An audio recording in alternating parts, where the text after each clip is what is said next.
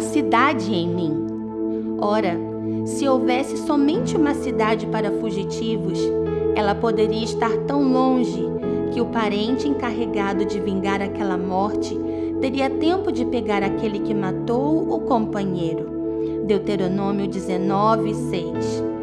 As cidades refúgio eram destinadas ao salvamento daqueles que provocavam a morte de alguém sem intenção de matar. Quando algo parecido acontecia, o agressor poderia correr para salvar-se nessas cidades antes que o vingador de sangue o alcançasse. Vingador de sangue geralmente era um familiar da vítima morta que decidia vingar-se daquele que havia cometido o delito. A iniquidade de derramamento de sangue se pagava com outro derramamento, sangue do agressor seria o pagamento que compensaria a vítima assassinada. Assim, aquele que conseguisse escapar para as cidades refúgios seriam salvos, e por sua inocência, em não carregar a intenção de matar, receberiam uma nova chance, um novo destino, uma nova sentença.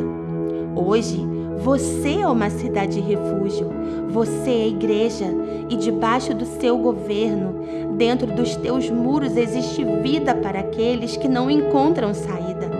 Existe esperança em teu colo, saúde em teu abraço, alegria em teu sorriso.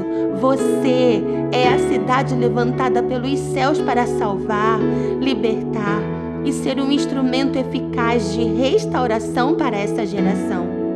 O vingador de sangue continua matando, roubando e destruindo aqueles que andam distraídos. Mas a cruz te equipou com alicerces e fundamentos celestiais.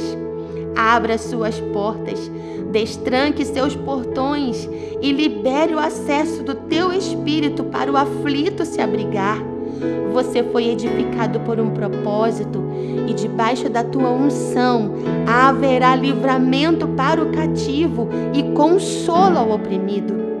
Que cidades refúgio como você se levantem e dentro dos teus portões haja o fluir de cantos de livramento.